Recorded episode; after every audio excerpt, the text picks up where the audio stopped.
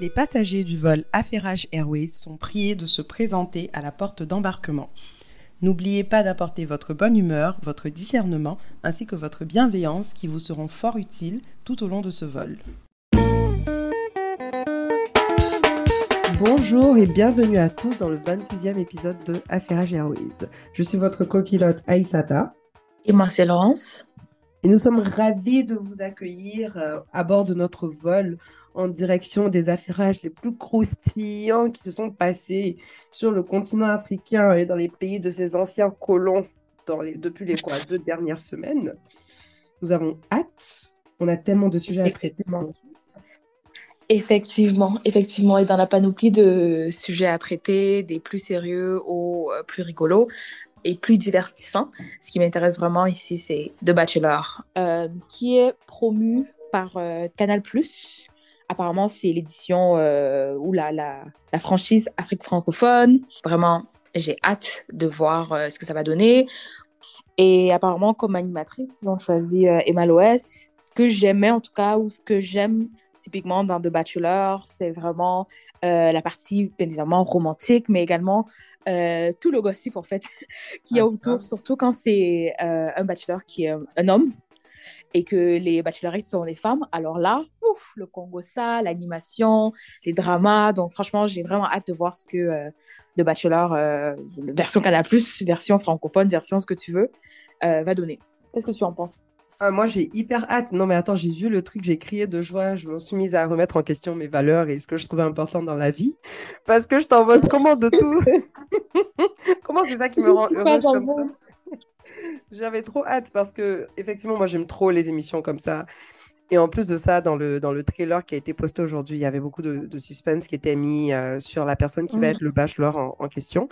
Et d'ailleurs, je me rends compte que je ne sais pas à quel point les gens ont du contexte ou pas, mais pour ceux qui ne savent pas, The Bachelor, c'est une émission où en gros, euh, tu as un homme célibataire qui est à la recherche de sa compagne de vie. Et donc, tu as plusieurs femmes qui sont en compétition pour pouvoir euh, être l'élu du cœur du Bachelor. Ben, c'est la vraie vie, quoi. C'est Abidjan en miniature. Et, ah, pardon. Hein. voilà. Et donc, euh, et tu as souvent la version féminine qui est de Bachelorette. Et là, c'est une femme qui cherche son mec, et puis tu as plusieurs mecs qui sont en compétition. Donc là, pour le bachelor en question, il disait, ouais, c'est un entrepreneur, machin, successful et tout. Donc, moi, déjà, la... la première partie même que je veux savoir, là, c'est qui ce bachelor? C'est qui qui a accepté d'aller gérer sa vie amoureuse à la télé? C'est déjà la plus grande hmm. question. Parce que je trouve que... Et la deuxième question, mhm. c'est est-ce qu'il est célibataire pour de vrai? En fait, non. On se connaît dans la script. La troisième question même, c'est qu'est-ce que le célibat? Parce que c'est un concept. un concept qui évolue. Question existentielle. Et d'ailleurs, si vous avez la réponse, dites-nous, parce que franchement, jusqu'à présent, moi, c'est pas clair dans ma tête. Hein. C'est quoi le célibat? Le célibat. Mais en fait, dans la nouvelle génération, non, je vais même pas dire. C'est un autre sujet. Dites-nous ce que vous pensez et c'est quoi la définition du célibat en fonction de votre contexte? Parce que dans le contexte peut-être africain, le célibat, c'est une autre définition. Et peut-être si vous êtes en Occident ou en Europe, c'est une autre définition là-bas. C'est qu'est-ce que dites-nous, on va, on va chercher. Peut-être on peut faire un livre dessus. Hein. Qu'est-ce que le célibat? Non, mais c'est quoi le célibat à Abidjan? Parce que vraiment, chez vous, là, ce que les histoires que j'entends chez vous, en tout cas, bref. Laurent, ce qui me dépasse, c'est que tu te permets de dire des choses alors que moi, s'il y a une chose que j'ai toujours, qu'on m'a toujours dit, c'est que dans la vie, il faut faire attention aux trois C. Côte d'Ivoire, ah, Cameroun, Congo. Donc maintenant, toi, tu fais partie des trois C. Je te jure, c'est le seul cas que je trouve que les Camerounais sont en troisième position. Maintenant, les deux, là, le Congo est d'abord premier. premier, premier, premier, premier. Après, maintenant, ça se joue entre le Cameroun et la Côte d'Ivoire pour la deuxième place. Dépendamment des contextes, tu vois, on se bataille, quoi. On se bataille bien, bien.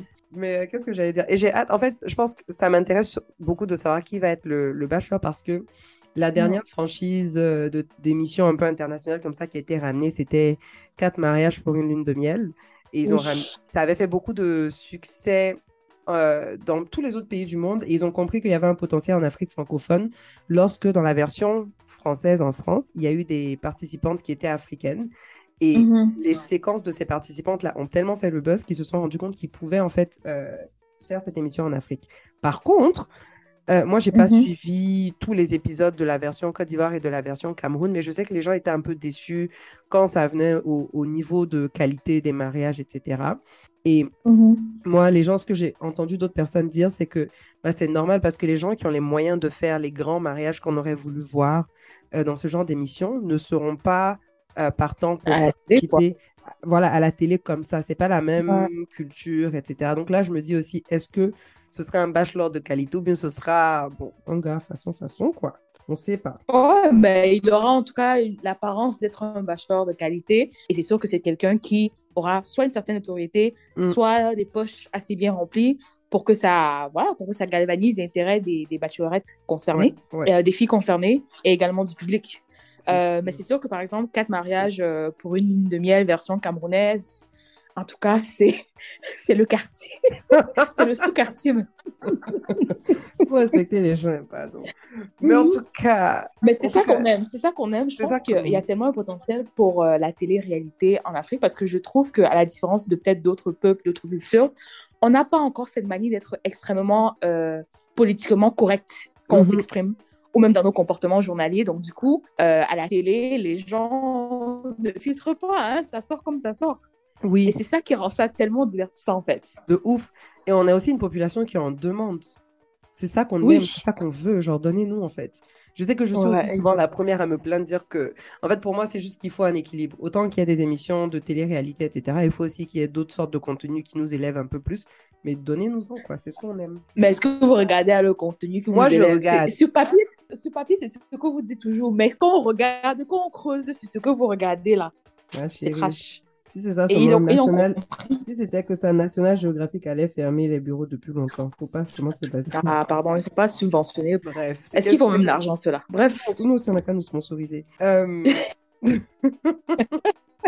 Aujourd'hui, là, les gars, on va passer vite, vite, vite sur chaque sujet parce qu'on a beaucoup à discuter. Mais euh, en parlant de bachelor, euh, en fait, la personne dont je m'apprête à parler, je ne sais pas s'il est réellement un bachelor parce que je suis pas. Sa situation matrimoniale n'est pas très claire. C'est qu'il se comporte comme un bachelor de mauvaise qualité d'ailleurs. Euh, et je m'excuse parce qu'il y en a beaucoup qui l'admirent pour son talent musical et puis voilà. Mais euh, on va reparler de notre très cher tonton, le tonton le plus stylé des Le stylés. tonton des Le tontons. Pao. Le fashionista. Ah. Oui. Hmm. Le célibataire endurci. C'est même pas bachelor. Est-ce qu'il est ça. célibataire? T'es sûr qu'il est pas marié? Je pense qu'il est marié. C'est comportement d'homme marié, ça. Ou Ah, c'est comportement moi, d'un je- ma- d'un marié en Côte d'Ivoire ou au Congo, je sais pas trop quoi. Ouais, faut rendre à César ce qui appartient à César. Là, on parle du Congo. Faut pas confondre les, C. on parle du troisième C du Congo. Qu'est-ce qu'il Euh, a fait encore cette fois-ci? Alors, euh, je dis on va reparler de lui parce qu'on avait parlé de lui dans un épisode précédent quand il se faisait, euh, quand il avait son procès là en Europe. Et là, en fait, euh, aujourd'hui, enfin pas aujourd'hui, la semaine dernière, il y a eu une Mhm. vidéo de Kofi Olomide qui circulait sur les réseaux sociaux et c'est une vidéo là où il est en répétition avec son orchestre et ses danseuses. Euh, et notre papy Kofi Olomide de 66 ans, parce que c'est pas comme si c'est un jeune homme non plus, euh, pendant qu'il Mhm. il, il circule dans la salle, donc il passe d'un point A à un point B. Et en circulant, à un moment donné, il, euh, il, il, il... Désolée, je sais pas pourquoi je bug. et si, et je pense que si vous le voyez, je faisais, je faisais le mouvement ici. Il attrape les fesses d'une de ses danseuses. C'est-à-dire que il, c'est pas pour dire que sa main va effleurer la fesse de la danseuse. C'est pas pour dire que ah, c'était une erreur. C'est pas pour dire que ah, il a tapoté vite fait. Il a vraiment genre Il a, il a attrapé comme bouée il a attrapé, comment on dit en Côte d'Ivoire, il a appuyé les fesses de la fille. c'est vraiment. Et on rigole là, mais c'est pas parce que c'est drôle. Ce qui me dette. Oh. Non, en fait, ce qui m'a amusé, c'est que tu as remarqué une pause et je te sentais chercher le, les- la phrase politiquement correcte. Oui, Et en ça fait, sortait juste ça pas. en sortait pas. Je sais pas comment on dit ça correctement. Je cherchais la phrase, je, Oh. je trouvais pas. J'étais en mode. Bref, vraiment, je m'excuse de mes rires. Je me moque de moi-même en fait parce que je trouvais pas les mots pour qualifier. euh, Franchement, chaque jour, Kofi Olomide, il, il atteint les nouveaux niveaux.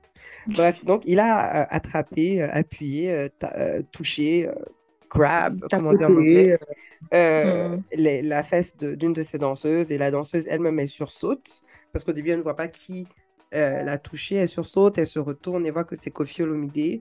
La vidéo est vraiment courte, donc c'est impossible de savoir euh, dans la vidéo si elle est surprise, si elle est habituée, bref. Quoi qu'il en soit, finalement, euh, on est tous conscients du fait que c'est pas correct, en fait. Attends, est-ce qu'il a tapé, genre il pensait que c'était son dos, mais il a mal calculé c'est finalement ses fesses, ou bien il a vraiment attrapé Bon, quand attrapé? toi-même tu poses la question là, est-ce que c'est non Genre, est-ce que Comment- ça met à... Toi, tu as déjà essayé de toucher le dos de quelqu'un et puis tu as mais- mis sous ses fesses? Écoutez, Avec tes moi j'ai grandi en Occident. Et en Occident, il y a des gens qui n'ont pas de fesses et tu as l'impression que c'est un long dos. Laurence, je n'apprécie pas ce que tu essaies de faire. Je n'apprécie pas. Cette femme avait un potentiel fessier assez conséquent pour que la délimitation entre son dos et ses fesses soit très claire. On va même pas Soit maintenant chercher à, lui trouver des excuses. Non, il n'y a pas d'excuses Non, le- c'était ça ma question. Moi, je n'ai pas vu la vidéo, donc du coup, euh, voilà quoi. En tout cas, tout ça pour dire que, en fait, ça m'a. De voir ça, je n'ai pas été choquée parce que c'est pas la pire des choses que Kofi Olomide a faites. C'est juste que pour moi, c'était un peu un gros rappel de, du fait qu'il fait vraiment partie de ces personnalités-là à qui, euh, avec qui on a été très conciliants. Quand je dis nous, je pense que c'est le public en général. J'ai rarement entendu euh, des conversations où les gens parlent de, de cancel Kofi Olomide, etc. C'est juste en mode Ah, mais Kofi, lui, c'est pas un gars bien. hein. Et on passe à autre chose, on continue de le célébrer, on continue de, de pas de l'idolâtrer, mais franchement de, de le traiter comme quelqu'un qui n'a rien fait du tout. Mhm. Et avec le temps, chaque fois que je prends du recul, je regarde tout ce qu'il a fait. Genre, aujourd'hui, je refaisais euh, des recherches pour, euh, pour me remettre dans le contexte. Et là, je me rappelle pas exactement de tout ce qu'on avait cité dans l'épisode précédent et de tout ce qu'on n'a pas cité, mais juste rapidement, hein, rapidement, juste pour vous faire la liste, en fait, de tout ce qu'il a fait. euh, dans sa vie. Et, et ça, c'est ce qu'on sait publiquement.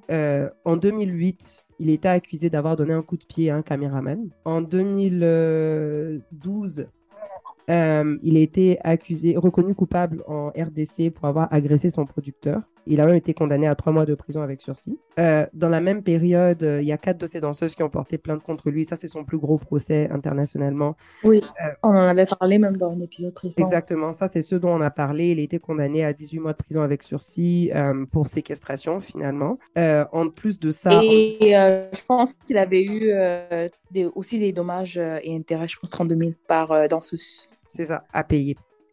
Mhm. Ensuite, en 2016, il s'est fait expulser du Kenya parce qu'il a donné un coup de pied à, une de ses danseuses. Euh, et, et- et ça, maintenant, aujourd'hui. Donc, quand moi je vois des trucs comme ça, je me dis, mais qu'est-ce que, en tant que public, finalement, qu'est-ce qu'on peut faire pour mettre nos artistes et les gens que, que- qu'on supporte, en fait, devant, devant leurs actions? C'est sûr que la justice a fait ce qu'elle pouvait faire. Il a été condamné plusieurs fois à plusieurs choses, etc. Mais Kofi, dans nos pays, il est encore traité vraiment comme euh, quelqu'un de bien, quoi. Je suis entièrement d'accord. Alors, je pense que la raison pour laquelle euh, Kofi Olomide passe sous le radar, malgré justement euh, ses multiples accusations, viols, attouchements, etc., violences contre ses équipes, je pense en fait c'est parce que son public cible n'est pas de notre génération et du coup n'a peut-être pas les mêmes standards et les mêmes exigences par rapport à un artiste que notre génération. Donc nous, on est vraiment euh, dans la cancel culture qui est assez, assez jeune comme concept, où justement on veut tenir les artistes responsables. Non, je pense qu'il y a, beaucoup de ça. La, vision de, de- des artistes qu'on doit tenir responsables de leur action, c'est quelque chose de très récent, c'est sûr. Euh, mais même à là, je pense qu'il y a quand même, on ferme encore beaucoup les yeux quand même. Parce que, genre, par exemple, je regardais, euh, comment dire, je, déjà, je réfléchissais en lisant tout ce qu'il a fait, en fait. Par exemple, tu sais, les quatre, les quatre danseuses qui se sont plaintes, etc., d'avoir Mhm. été séquestrées, enfermées, il est forcé à avoir des rapports sexuels avec lui et tout. Je lisais ça et j'étais en mode, mais il n'y a aucune différence, en fait, entre ça et puis tout ce, qu'on, tout ce dont on accusait R. Kelly.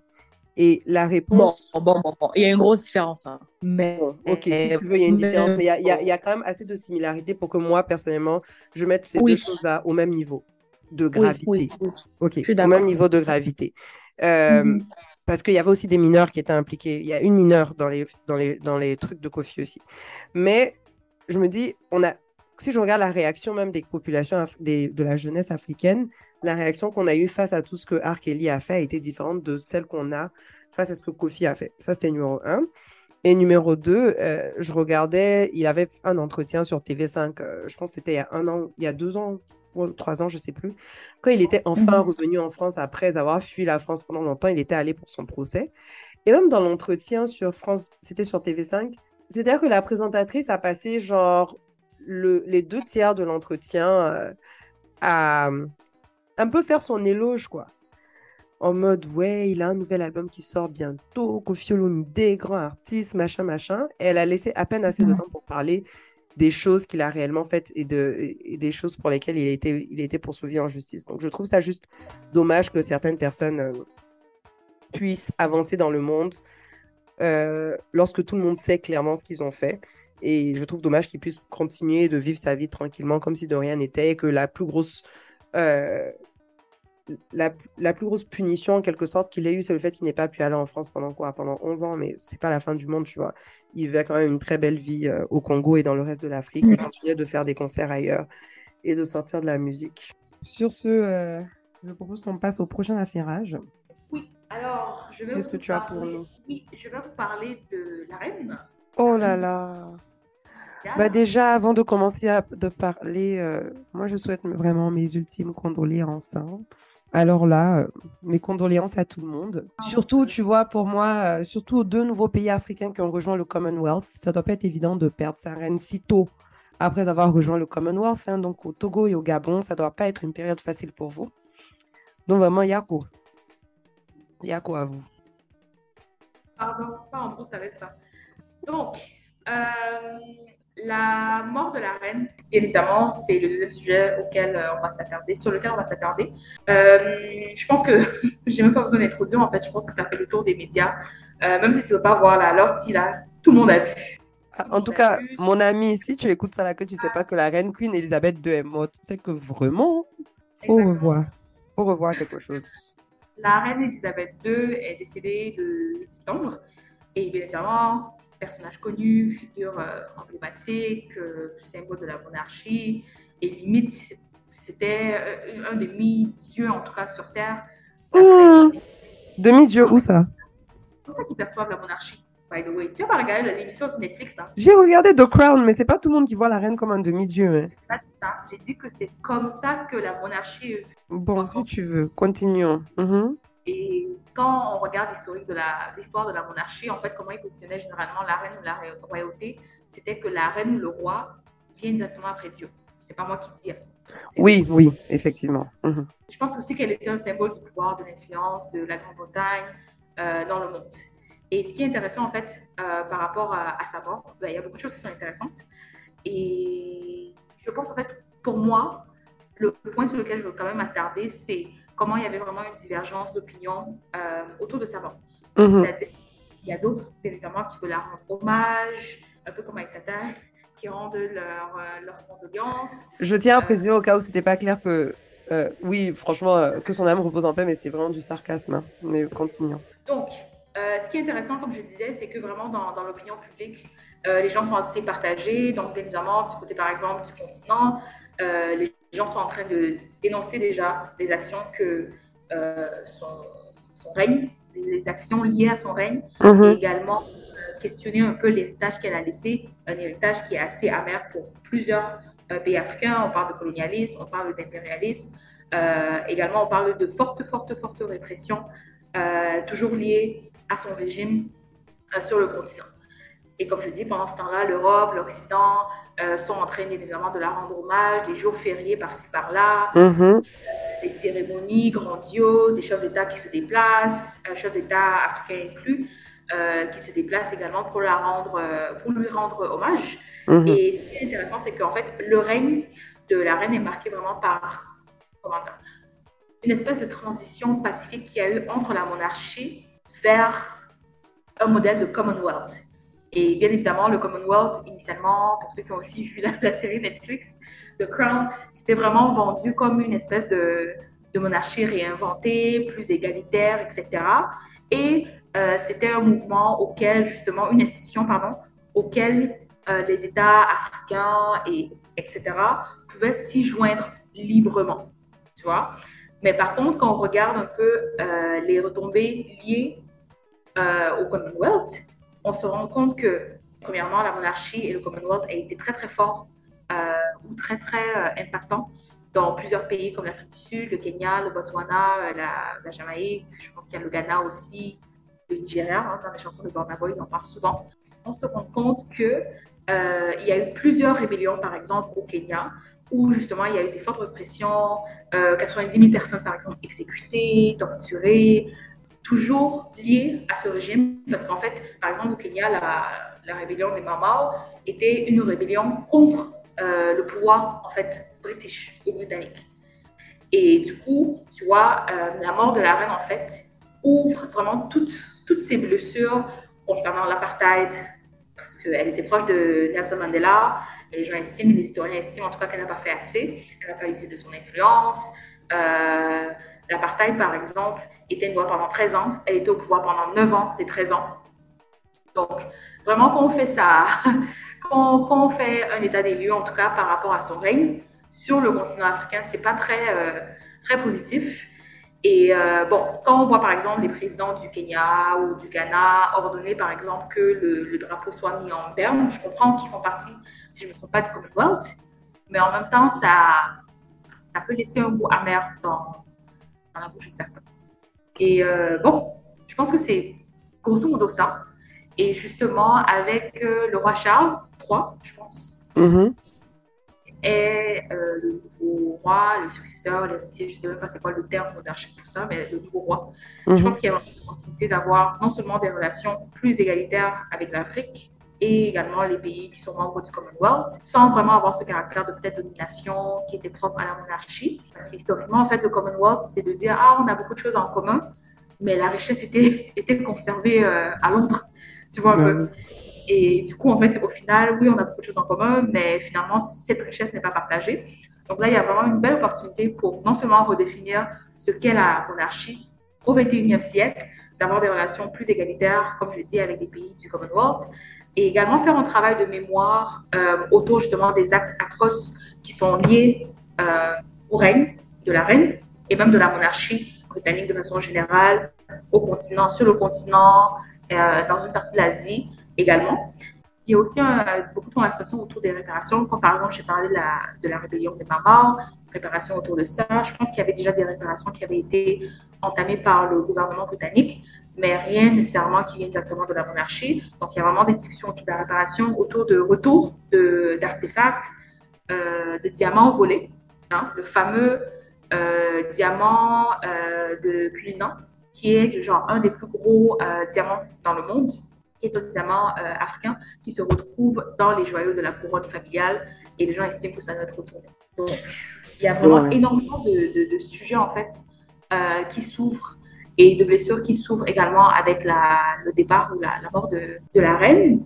Et moi, je me dis en fait qu'au XXIe siècle, on y pense, le concept de république a vraiment pris le dessus sur tout ce qui est monarchie. Et je pense que c'est encore une fois une opportunité pour euh, la monarchie britannique de même, euh, comment dire, faire du advocacy pour les autres monarchies dans le monde pour qu'elles soient maintenues ou pour qu'elles soient redéfinies, pour qu'elles soient même reconnues, hein, parce qu'il y a des monarchies aussi sur le continent africain. Euh, parce qu'en fait, pour moi, je vois ça comme une espèce de petite compétition entre le concept de république, de monarchie, parce qu'en fait, il y a tellement de modèles, et je trouve que le modèle de la monarchie, en fait, est en train de, perdre du pouvoir. Et euh, en fait, on en vient à une espèce de monarchie qui devient symbolique, mais au final, qui ne sert pas à grand-chose. Bah, c'est l'impression en tout cas que moi j'ai de, la monarchie euh, britannique en tout cas. J'ai l'impression qu'elle est plus, avec le temps, elle est plus symbolique qu'autre chose. Euh, après, je vais devoir avouer que beaucoup de mes connaissances sur cette monarchie se limitent à Netflix, à The Crown, mais je pense qu'il y a un certain nombre de choses dans The Crown qui étaient fictives et il y a un autre nombre de choses qui étaient qui, sont vraiment réelles et qui se sont passées.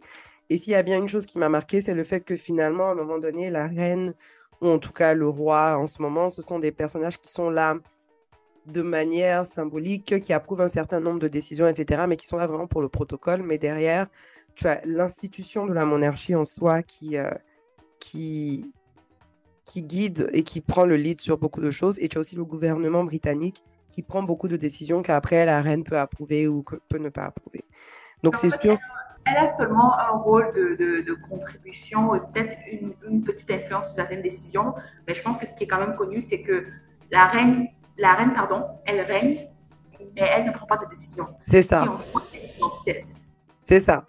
Tu peux régner si tu ne prends pas de décision, en fait. Donc, tu es, juste là pour faire la décoration, en fait, je ne comprends pas. Effectivement, la décoration. Et donc, c'est ça, le fait qu'elle ne prend pas de décision, pour moi, fait que euh, il y a beaucoup de conversations qui se sont réveillées là, à la mort de la reine, et puis il y a beaucoup de blâmes qui lui étaient attribués, avec raison d'ailleurs.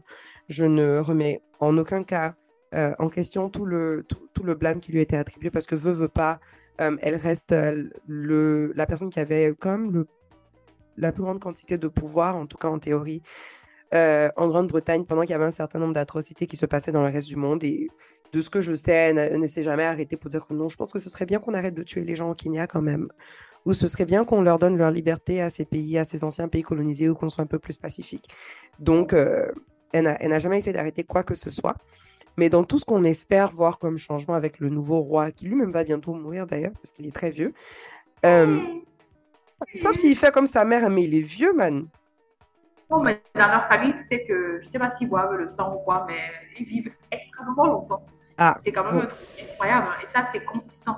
C'est, je sais pas, l'idée que euh, il faut peut-être travailler ou être super actif pour vivre longtemps.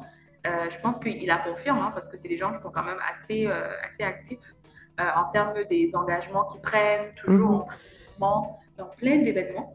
et du coup, on voit bien que la famille royale, en tout cas, ils vivent super longtemps. Son mari est parti à 99 ans, si je me trompe pas. J'avoue. Bon, du coup, le fils, euh, il en a au moins pour 20 euh, ans normalement. Seigneur. En tout cas, euh, l'idée, en tout cas, que, les, que, que l'ascension de son fils au trône soit l'opportunité de revoir un peu la politique britannique ou les relations diplomatiques entre la Grande-Bretagne et les autres pays, pour moi, c'est presque c'est presque utopique parce que je me dis, c'est toute l'institution de la Grande-Bretagne qu'il faut revoir c'est pas juste la monarchie, c'est aussi la politique euh, du gouvernement, la politique des affaires étrangères et la politique diplomatique du gouvernement britannique qu'il faut revoir en soi. Parce que finalement, eux, à la tête de la monarchie, n'ont pas beaucoup de pouvoir. C'est pas eux qui prennent beaucoup de décisions. C'est le premier ministre, c'est son gouvernement, c'est eux qui prennent les décisions. Et donc, est-ce que eux, ils sont alignés avec le fait qu'à un moment donné, il faut revoir les rapports de force qu'ils ont avec les autres pays qui étaient anciennement colonisés? J'ai pas l'impression. Et j'ai pas l'impression que partout dans le monde, il y a énormément d'initiatives sur la décolonisation. Euh, et je suppose que la Grande-Bretagne suit ce pas. Mais effectivement, euh, effectivement, en fait, pour moi, je ne vois même plus c'est quoi la, la, pertinence de la monarchie. Et d'ailleurs, parlant de monarchie, je ne comprends même pas ou je ne vois plus la pertinence du Commonwealth. Mais à ce moment-là, on voit également en parallèle qu'il y a, qu'il y a des pays qui veulent se joindre au Commonwealth. Bah oui. Ça devient en fait des, relations essentiellement commerciales.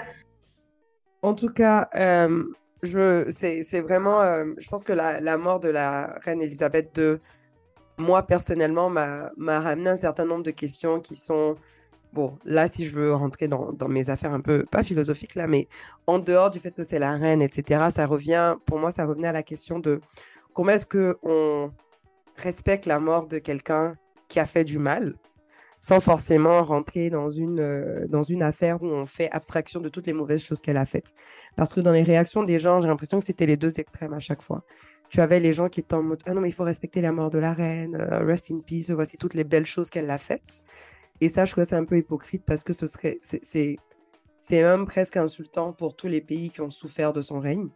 Mais de l'autre côté, tu avais un certain nombre de personnes qui étaient vraiment dans la dérision totale, euh, dans limite s'il était en train de la maudire, quoi. J'étais en mode, ouais, mais ça reste un être humain qui est mort.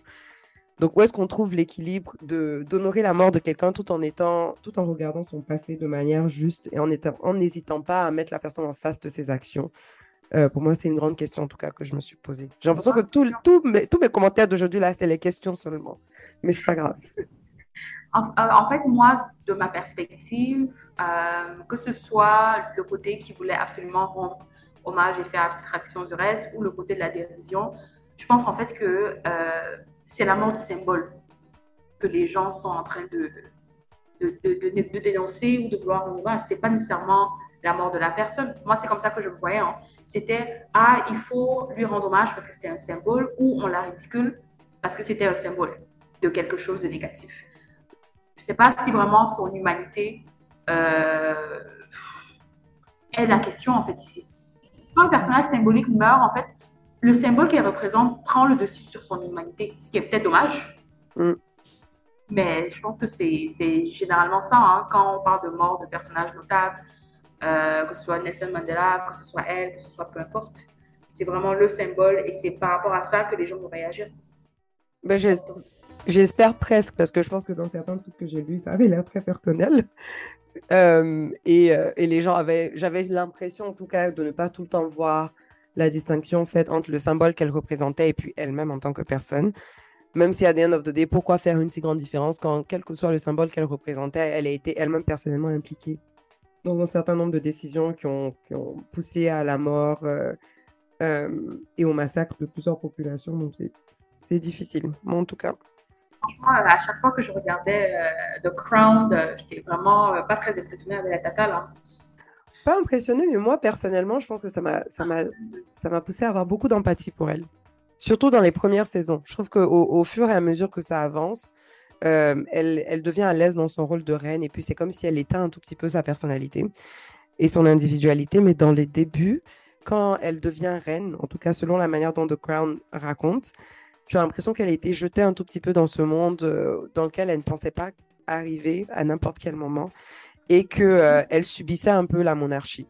Et que tu as des fois où elle, elle avait l'air d'avoir envie de faire la, bonne chose. Et ça, je pense surtout à ses relations familiales, au fait qu'à un moment donné, tu as sa sœur qui voulait se marier avec un gars là, euh, qui travaillait dans le palais. Et puis elle, elle voulait les laisser se marier et tout. Mais tu as la monarchie qui est passée derrière son dos pour s'assurer qu'il ne puisse jamais se marier pour ensuite mettre ça sur son dos à elle. J'ai l'impression qu'il y a des moments où elle voulait faire la bonne chose et très vite, elle a compris, elle a été blasée, elle a compris qu'en fait, quel que soit ce qu'elle veut, il faut faire les choses telles que la monarchie dicte.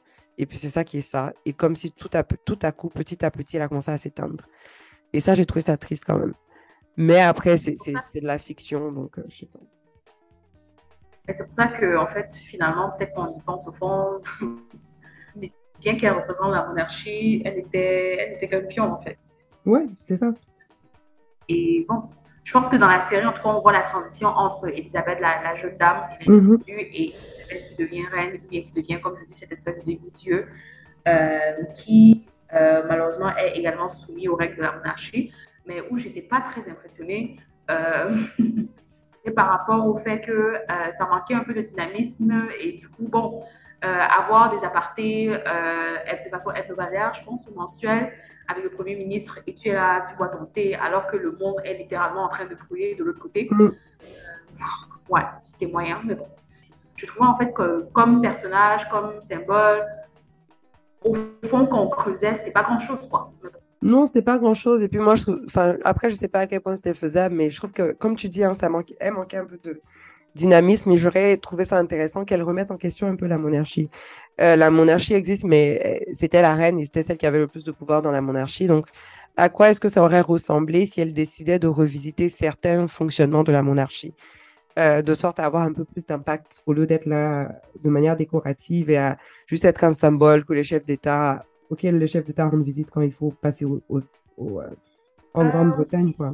C'est dommage. Euh, la force des traditions pour la monarchie britannique, c'est aussi ça qui fait de cette monarchie une monarchie forte. Parce que, par exemple, il y a d'autres monarchies, comme par exemple la monarchie belge, qui s'est mhm. énormément modernisée. Et justement, parce qu'elle s'est modernisée, parce qu'elle s'est remise en question, a perdu un peu de, sa puissance, un peu de son influence dans le monde, ou en tout cas un peu de, de comment dire, de, ce qu'il a en spécial, tu vois. Et ce qui est intéressant avec la monarchie britannique, c'est que parce que justement, ils n'ont pas sur-modernisé le truc, en fait, ça fait encore rêver les gens, tu vois. Mm. C'est ça qui est quand même euh, intéressant dans, voilà, dans cette dynamique. Je suis ah. entièrement d'accord.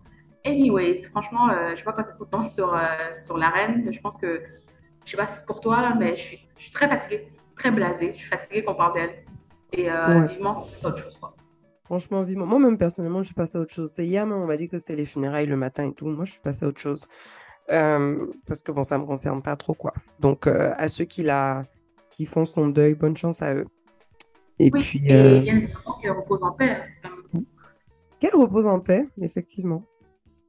Effectivement. À 96, est-ce qu'elle a le choix? Elle, ne peut que reposer en paix. Ah, sauf si Dieu décide de lui envoyer la tourmente pour toutes les décisions sur lesquelles elle n'a rien dit alors qu'il fallait qu'elle dise quelque chose. Hein. Moi, je ne sais pas trop comment ça se passe de l'autre côté. Bon, alors, on va passer. Est-ce qu'on a même des divers aujourd'hui? On, a un divers. ne euh, faut pas oublier mon divers. Vas-y. J'ai un divers.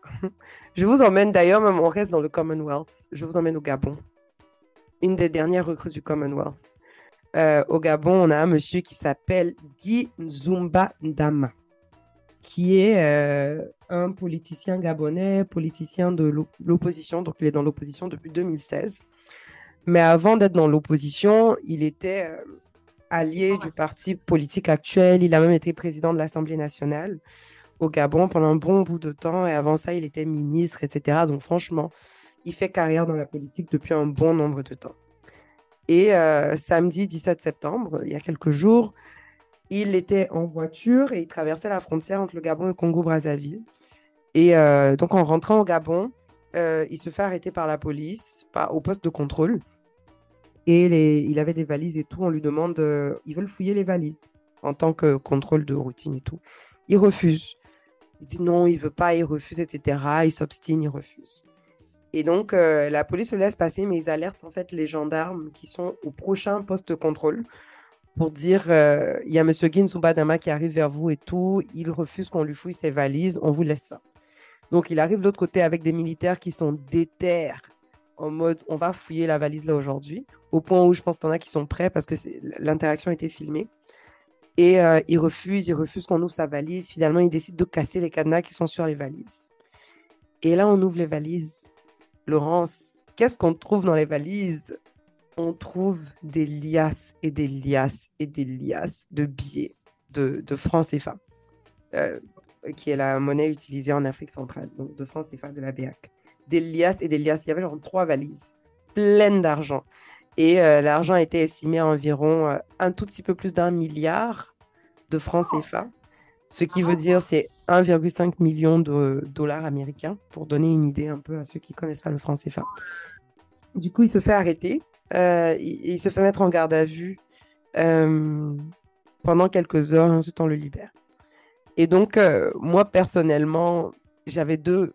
Je reviens aujourd'hui, franchement, c'est mon épisode de questions. Hein, Aïsata et ses questions je reviens avec deux questions clés. La première question clé. Comment est-ce que quelqu'un qui est politicien depuis plus de 20 ans et à mes connaissances, euh, les revenus d'un politicien normal, je ne vais pas dire en Afrique, normalement, les revenus d'un politicien ne sont pas énormes parce que c'est pas censé être une carrière où on est riche. Comment est-ce que quelqu'un qui est politicien depuis plus de 10 ans ou même 20 ans a un milliard de francs CFA à trimballer comme ça dans des valises? Il n'y a pas beaucoup de politiciens qui sont des hommes d'affaires? Peut-être c'est un homme d'affaires. En tout cas, j'ai essayé de faire des recherches sur lui. Je n'ai eu, je n'ai pas eu écho de ses, euh, de ses activités euh, en tant qu'homme d'affaires. Peut-être qu'il a des side hustles. Peut-être qu'il a des side hustles, mais c'est qu'il est sur les internets là. Il est connu pour être membre de l'opposition. Maintenant, comment est-ce qu'un membre de l'opposition gagne l'argent? Moi, je sais pas. Donc, déjà, ça, ça m'a dépassé. J'ai dit, mais attends, mais l'argent est venu d'où? De un? Sais que dans plusieurs pays africains, moi, je suspecte qu'il y a des oppositions qui sont décoratives et qui sont payées sous la table juste pour faire figure d'opposition, mais c'est pas vraiment de l'opposition. Mais ah. bon, ça, c'est un sujet, mais ça expliquerait aussi peut-être comment il fait son argent. Hein. du pays d'où tu viens, ça m'étonne pas que tu aies ce genre de théorie. Mais effectivement, c'est possible. Hein. de quel pays tu parles Du Canada, c'est ça? Ah, Oui, voilà, voilà. Venant du Canada, euh, c'est sûr, Justin Trudeau, là, il paye ses, il paye ses opposants, tu vois. C'est un pays démocratique, hein, donc euh, voilà. Bah voilà, donc je parle clairement du Canada. Euh, mais donc ça, déjà, c'est ma première question. Je te mode, franchement, je comprends pas comment il a autant d'argent, ce qu'il va faire avec, pourquoi c'est par la route qu'il doit se déplacer avec tout cet argent? Mais ce qui m'a fait rire après, c'est que honnêtement, genre, c'est pas choquant pour moi d'entendre que tu as un homme politique euh, qui transporte de l'argent dans des valises. Euh, ce qui m'a même choqué, c'est le fait qu'on l'ait arrêté, quoi. Et après, je me suis rappelé qu'il était effectivement de l'opposition. Donc, euh, les, élections au Gabon, je pense, c'est dans moins d'un an, c'est dans dix mois. Et on se doute qu'il va être candidat. Donc, je suppose que c'était une manière pour le pouvoir actuel de, montrer que c'est eux qui sont au pouvoir, en fait. Et de, et de donner une mauvaise image de ce candidat-là. Parce que on, les, hommes politiques qui trimballent de l'argent, je pense pas qu'il y a quoi que ce soit de nouveau dedans. D'habitude, on les arrête pas. Donc là, je pense que c'est juste... déjà euh, une. Euh, il y, a, une limite légale euh, quant à l'argent que tu peux transporter. Alors, je tiens à préciser qu'il n'y a pas de limite. Dans, dans, dans la zone CEMAC, tu as le droit de transporter autant de cash que tu veux. Par contre, si tu dépasses un certain seuil, tu dois déclarer. Donc, tu peux transporter, mais tu dois déclarer pour dire ce que c'est. Et c'est d'ailleurs pour ça qu'il a été finalement libéré. Il a été gardé en garde à vue juste quelques heures. C'est qu'il n'a pas complètement enfreint la loi. Il n'y a pas de limite de ce que tu peux transporter. C'est juste qu'il n'a pas déclaré euh, au-delà d'un certain seuil. Ok. Ouais, parce qu'il y a beaucoup, il y a beaucoup d'articles dans la presse qui ont relevé ça justement, qui disaient que c'est curieux, mais effectivement, tu peux transporter autant d'argent que tu veux, il faut juste que tu déclares. Quand tu racontais l'histoire, ce qui me venait à l'esprit, c'est que ça sentait le guet-apens. Pourquoi? Ben oui. Parce que dans nos pays, euh, quand tu es ministre, il y a des contrôles qu'on ne va pas te faire. Tu vois? Il n'est plus ministre, hein, il est membre de l'opposition. Tu comprends ce que je veux dire? Même Ouais. quand tu es euh, un homme politique, même si tu n'es plus actif, tu as un certain pouvoir, une certaine influence, tu as les bons contacts.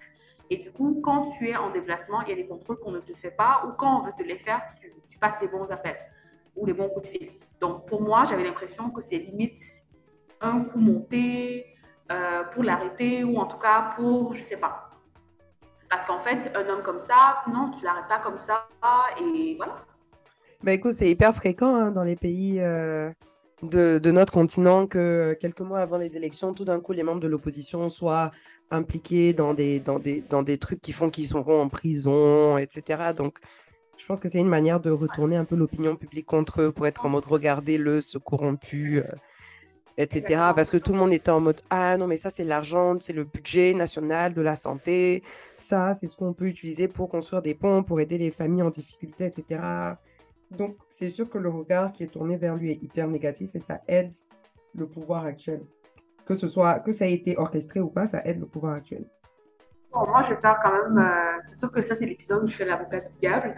Mais en même temps, je me dis que dans son cas, connaissant son pays, sachant qu'il est en période d'élection, il faut mesurer ses actions et poser des actes plus réfléchis que ça.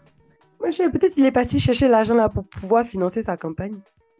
Oui, mais est-ce que c'est lui qui devait transporter Ah, c'est ça. le- le, le jefe, le- Mais attends, dans nos pays là aussi, toi tu as un milliard, tu as laissé quelqu'un transporter ton milliard. personne de confiance. Et puis maintenant, le, le milliard va disappeler, il va disparaître. Mais en, en tant que candidat politique qui aspire à être président, euh, la première qualité d'un président, c'est de savoir déléguer. Hein. Donc, peut Mais- faire ça, Mais attends, Laurence, si ces gens-là savaient déléguer, est-ce qu'ils resteraient au pouvoir des trentaines d'années? Toucher, C'est justement, justement là que En ça cas, dans commence. certains contextes, comme le Canada, entre guillemets, le problème, c'est qu'il délègue trop. Hein, entre guillemets. Trop, au final, il faut rien. Mais bon, Euh, en tout cas, c'est euh, rien de nouveau sous les tropiques, en tout cas dans nos continents. C'est passé tellement vite fait sous. Genre, ça n'a même pas été un buzz pendant longtemps. C'était en mode Ah, homme politique euh, gabonais euh, surpris avec un milliard de francs CFA dans ses valises. Ok, suivant, next. Ah, euh, Kofi Olomide qui touche les fesses de sa danseuse. Ok, suivant, next. En fait, il y a trop de bêtises auxquelles on est habitué. Ça, fait, ça me fait de la peine. en Afrique centrale, c'est assez commun quand même, le transport d'argent. C'est C'est dommage. toujours une histoire. Ouais. En tout cas, c'était, je pense, c'était tous nos affaires du jour. Hein. Mais imagine, hein, tu travailles au commissariat qui a saisi l'argent là. Chérie. C'est là que tu te dis, bon, est-ce que je compte l'argent au complet, je déclare tout ou bien? C'est comment? Non, c'est que, en fait, parce que quand, quand on arrête ce type de personnage, je suppose qu'il faut faire un décompte. Donc, quelqu'un doit s'asseoir et compter l'argent. Oui, C'est pas genre, tu prends 10 000, tu mets sur la table, tu prends 10 000, tu mets dans ton sac, tu comptes 10 000, tu mets sur la table, tu comptes 10 000, tu mets dans ton sac. Ah, en tout cas, et je pense qu'il y avait même des internautes qui ont relevé ça parce que tu as des- beaucoup d'articles qui disaient plus d'un milliard de francs. Et j'étais en mode, Ouais. regardez-moi, c'est malhonnête. Comment ça, plus d'un milliard de francs hein? Donnez-nous la somme exacte. Donnez-nous. Exact. Ah, le manque de confiance qui règne dans nos communautés, c'est dommage. Mais en même temps, c'est fondé. Je comprends pourquoi. En tout cas, on va passer à nos crushs musicaux, hein, puisque ça fait un petit bout de temps qu'on parle. Euh, alors, tu commences? Alors, cette semaine, j'ai beaucoup euh, hésité parce que euh, je trouve qu'il y a eu des sorties d'albums. En tout cas, moi, j'ai écouté trois albums en replay euh, qui ont fait que j'ai eu du mal à choisir. Je vais donner le nom des trois albums et puis je vais me forcer à choisir deux crushs si je suis permise. Euh, et les trois albums, en fait, il y a d'abord eu, euh, ça, c'est pas forcément en Afrique, mais c'est quelqu'un qu'on a, je pense, déjà eu dans nos musicaux. Il y a eu Jacob Banks qui a sorti un nouvel album. Et Jacob Banks, là, c'est l'homme de ma vie, je l'adore. Euh, euh, l'album s'appelle Lies About the War. Et c'est des vibes très posées, très re- relaxantes. Il a une très belle voix, une voix qui te transcende. Donc franchement, j'ai adoré l'album, mais les crushs que je vais donner ne viennent pas de cet album. Je voudrais juste aux gens d'aller l'écouter. Et les deux autres albums euh, sur lesquels j'ai hésité, le premier, c'est d'abord l'album Art, A-R-T, comme l'art, de Serge Ibaka, qui est enfin sorti. Parce qu'on en avait parlé même dans le podcast, euh, il en parlait depuis un petit bout de temps. Il avait sorti des singles de l'album, comme Champion avec Nino, ou alors euh, Lego avec Tyke, qui était sorti. Mais là, il a sorti l'album au complet. Et c'est sorti le 25 août. Il y a une quinzaine de titres, si je ne me trompe pas.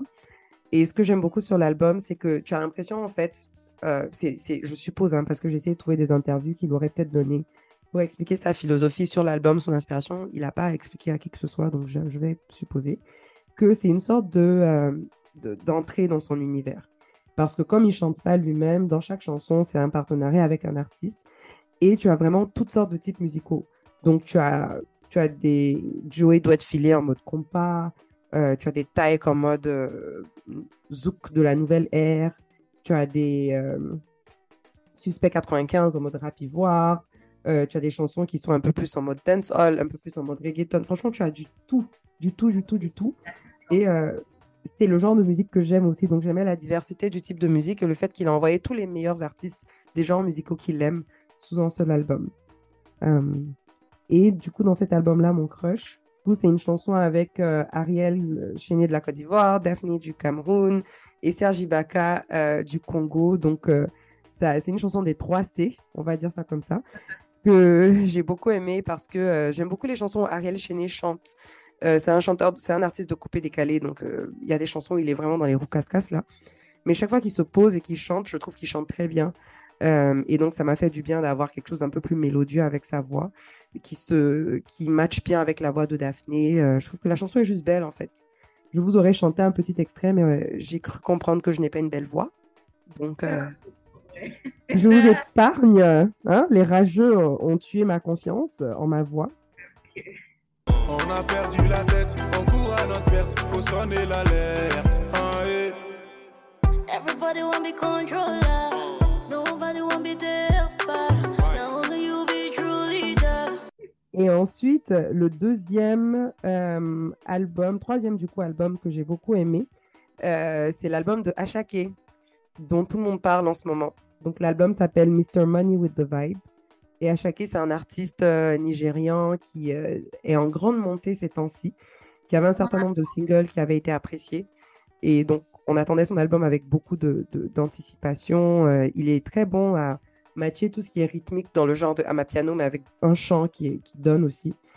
Euh, et franchement, j'ai enregistré. Il est déjà dans la playlist, même, je pense. On avait mis Baba God dans la playlist. ah, bah voilà. Donc, on l'avait déjà repéré.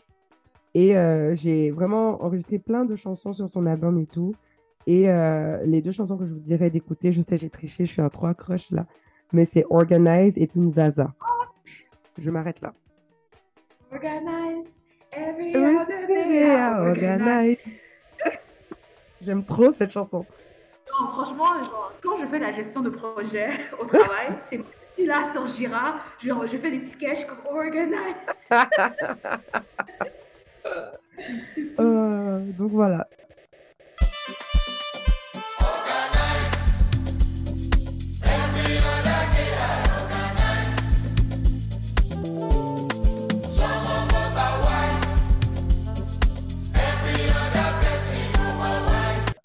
Et toi, c'est quoi tes crushs? Ben, Justement, on avait le même. C'était euh, en premier Organize de mm parce que c'est ma chanson du moment. Mhm. Et euh, il y avait un artiste, franchement, j'ai trop honte parce que j'aurais dû vous en parler dès le début de la nouvelle saison. Mhm. Alors, c'est Hans. Il a sorti un incroyable album qui s'appelle euh, Inspiration. Je ne sais pas si c'est un album ou si c'est un épée. Bref, de nos jours, on ne sait jamais. Et en fait, ce qui est intéressant avec Hans, H-E-N-S, artiste camerounais, c'est que pour moi, il a tout, mais tout d'une star euh, de R&B africaine.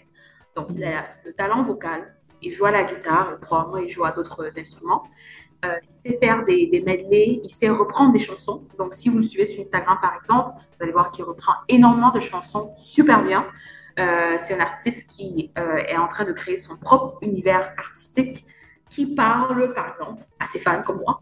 Et c'est très rare, en fait, que je suis gougou gaga par rapport à un artiste. Mais en tout cas, pour moi, c'est une star. Il chante dans plusieurs langues, en anglais, en français, en bafan, qui est une langue euh, locale au Cameroun. Euh, il chante également en douala. Pour ceux qui aiment le lingala, le douala, c'est comme le lingala, donc c'est très mélodieux, très musical comme langue. Et également, c'est un artiste qui est capable de faire ses propres sons, ses arrangements musicaux et sa tonalité est juste authentique et distinctive. Et du coup, c'est ça. Wow. le effet. Non, mais je fais son atalaku en fait. Franchement, ça fait longtemps que je t'ai pas entendu utiliser des grands mots comme ça pour un artiste authentique et distinctive. Non, mais je, je, l'aime beaucoup et je trouve que en fait, chaque saison vient avec son album ou son, son, son genre musical. Tu vois, par exemple, pendant le confinement, moi j'étais plus techno euh, et mon retour au Cameroun, pour moi, les deux albums qui ont marqué mes, mes derniers six mois, sept mois au Cameroun, c'est vraiment l'album Catch Me If You Can de de Gaulle et mhm. celui-ci Inspiration de Hans. Euh, je sais même pas quoi choisir en fait comme, comme crush, mais je pense que je vais choisir euh, Kawa. C'est également une chanson R&B très slow, très mélodieuse, euh, guitare, il y a la guitare dessus et c'est une chanson qui aurait facilement pu faire euh, purement de façon a cappella et ça aurait quand même donné. Un amour impossible sur lequel le temps n'a plus d'emprise. Partager des nuits nous deux, aussi fades que des ex qui sont nés. Asumawa, Asumawa, il n'y avait plus de chance pour nos cœurs. Donc, fortement recommandé. Je recommande presque tout l'album de toute façon. Euh, c'est ça mon croche, hein. Voilà. Mais écoute, j'ai hâte d'aller écouter. Hein. Du coup, euh, est-ce que ça veut dire qu'il est l'heure d'atterrir après ce tour du monde? Yes redescendons sur Terre. Donc, avant qu'on atterrisse, n'oubliez pas d'aller nous suivre sur les réseaux sociaux. Euh, nous sommes euh, Affairage Airways, tout collé sur Instagram, euh, Affairage Airways sur Facebook et nous sommes désormais sur Twitter. Oui, officiellement. Merci du rappel. Et euh, voilà, allez nous suivre en masse. On va essayer de vous faire des tweets d'affairage en live et peut-être aussi vous faire des mises à jour, hein, parce que le, le ça ne, dort jamais. La Ferrari ne dort jamais, il y a toujours des mises à jour de façon instantanée, donc on va essayer de faire des tweets un peu plus souvent et peut-être des stories aussi, un peu plus souvent. Super. Et donc, du coup, euh, en attendant le prochain épisode, on va vous demander de d'attacher vos ceintures, relever la tablette euh, devant vous et le dossier de votre siège. Et euh, bonne arrivée à votre destination. Bye bye.